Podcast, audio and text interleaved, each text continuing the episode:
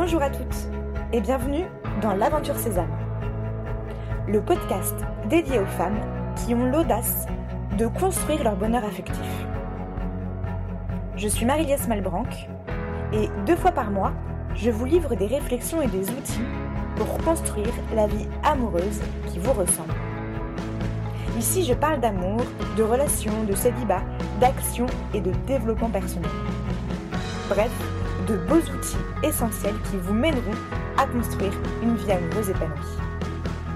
Que vous soyez célibataire ou en couple, si vous avez ce désir, alors vous êtes au bon endroit. C'est parti pour un nouvel épisode.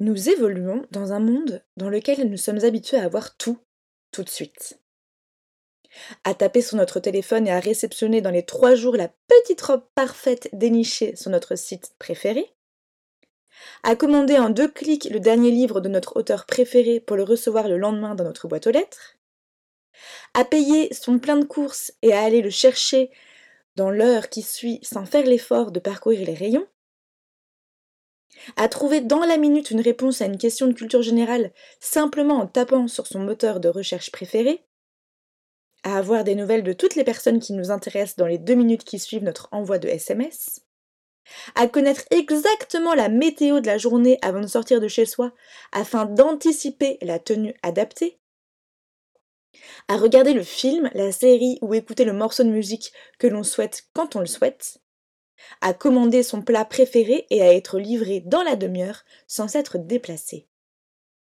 Bref, à recevoir tout, tout de suite, sans patience, sans effort et sans attente. Du coup, lorsqu'il s'agit de relations, nous en oublions le temps, l'effort, la patience, et nous avons envie de tout avoir tout de suite. Je me souviens, quand je suis arrivée à Lyon, je n'avais que très peu de connaissances et il m'a fallu m'armer de patience pour faire des rencontres, les solidifier, les développer, afin qu'au bout d'un certain temps, je puisse parler d'amitié. Et encore il y a quelques mois, alors que j'avais besoin de développer de nouveaux cercles, j'ai dû me rappeler que ça prend du temps et qu'il ne suffit pas de claquer des doigts pour parler d'amitié.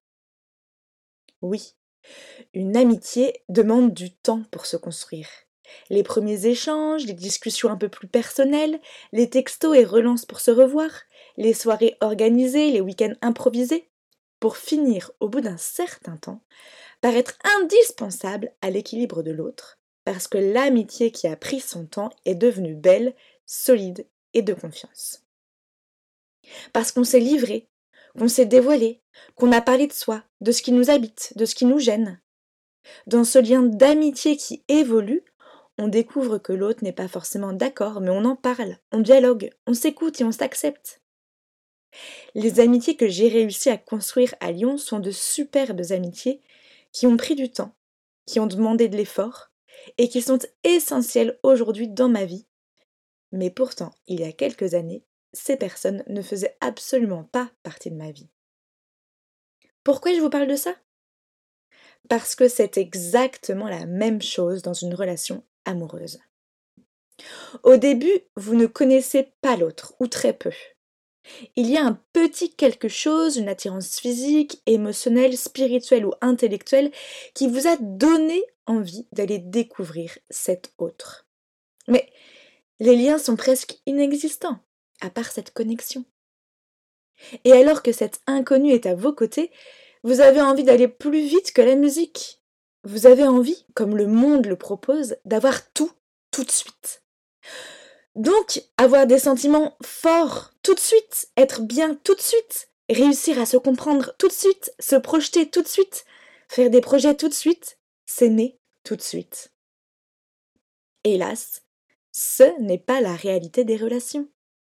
Comment faisaient nos parents? Ils prenaient le temps. Ils s'envoyaient des lettres et non des SMS, et ils goûtaient à chaque minute passée ensemble. Alors que nous, nous sommes en train de vivre cinq vies en même temps. Répondre aux mails du boulot, accepter un week-end de copains, prendre un billet de train pour aller voir notre grand-mère, photographier la place sur laquelle nous sommes en train de boire le café, et accessoirement parler à l'homme qui se tient à nos côtés en vérité. Comment voulez-vous réussir votre vie amoureuse si vous n'acceptez pas le temps, la patience, le fait de goûter à l'autre, comme dans une amitié? Je ne vous dis pas d'être ami avec l'homme qui vous plaît avant de vivre une exclusivité amoureuse, car je crois qu'à un moment, il est important de se lancer. Mais je vous encourage à accepter que ça prenne du temps, à accepter que ce soit les montagnes russes, à accepter qu'il y ait des doutes et des questionnements, à accepter que ça demande un effort, accepter de ne pas savoir combien de temps ça va durer, accepter que l'autre ne corresponde pas à ce que vous aviez imaginé, accepter que vous ne soyez pas tout de suite à l'aise dans vos rapprochements physiques, accepter que vous ayez dans votre cœur une certaine ambiguïté. Acceptez de vous laisser transporter sans maîtrise, sans projection, sans compréhension. Bref, acceptez le temps votre seul allié. Et un jour votre cœur vous dira ce qu'il faut faire. Se lancer davantage? S'engager peut-être? Ou bien arrêter là cette jolie histoire? Sachant qu'arrêter ne veut pas dire échouer. Arrêter veut dire s'être donné la chance de vivre, de découvrir, de vibrer, de dépasser ses peurs et de se prouver qu'on en est capable. Alors c'est bon? Vous choisissez la patience? Cet épisode est terminé. Maintenant, n'hésitez pas à faire un tour sur le site aventure-sésame.fr pour découvrir des propositions concrètes pour avancer. Et puis, si vous aimez ce podcast, n'hésitez pas à en parler autour de vous, à ajouter des étoiles sur votre plateforme de podcast préférée et à le partager sur les réseaux sociaux. À bientôt!